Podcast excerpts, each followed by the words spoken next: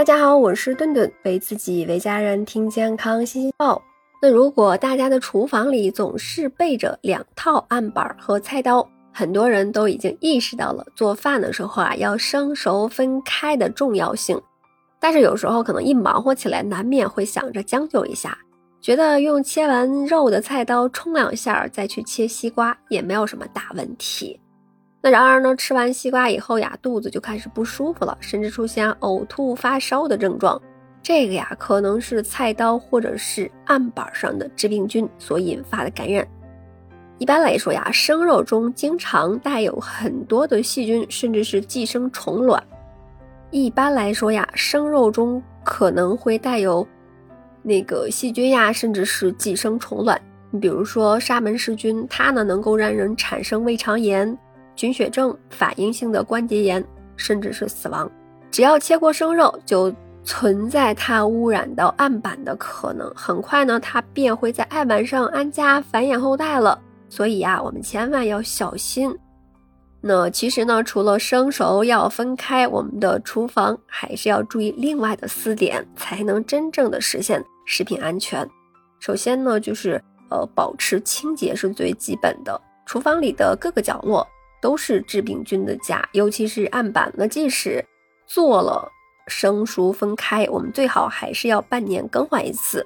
如果呀出现案板发霉的情况，一定要扔掉，不要再继续使用了。案板上的刀痕越深，也就越容易留下食物残渣，导致发霉，就有可能产生各种的致病菌。那甚至呢是致癌物黄曲霉素。餐具和厨具呢用完之后呢，也一定要用这个。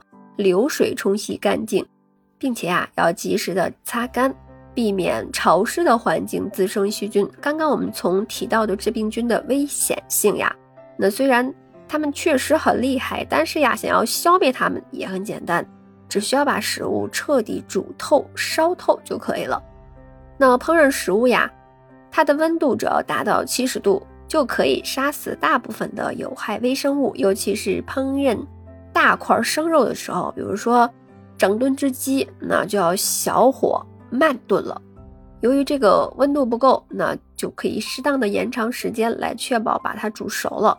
当然了，在使用这个隔夜菜的时候，也要彻底的加热，同时呢还要注意保存食物的温度条件。比如说我们吃完菜呀，总喜欢等菜凉了再放进冰箱里，结果呀这个晚上一追剧，那就忘了。那想起来的时候呀，可能就也已经很深了。那五六个小时里面，那足够的微生物生长繁殖了。这里呀，要注意的是，这个室温下，我们这个熟食存放时间呀，尽量不要超过两小时。冰箱呀，可不是保险箱，无论是冷藏还是冷冻，那食物都不要存放过久。同时呀，使用安全的水和食物的原料也是极其重要的一点。当食材已经出现了霉变的现象，就不要再吃了，因为霉菌很有可能不只是我们看到的那一块儿。你以为是把霉菌彻底的切掉了，但事实却恰恰相反。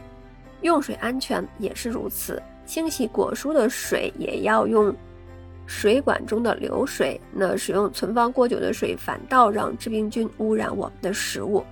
那今天。我们所说的其实就是世界卫生组织在二零零一年发布的食品安全五大要点：保持清洁，生熟分开，食物呢要彻底煮熟、煮透，在安全温度的前提下，那保存食物以及使用安全性的水和食物原料，做到这五点，食品呀才安全。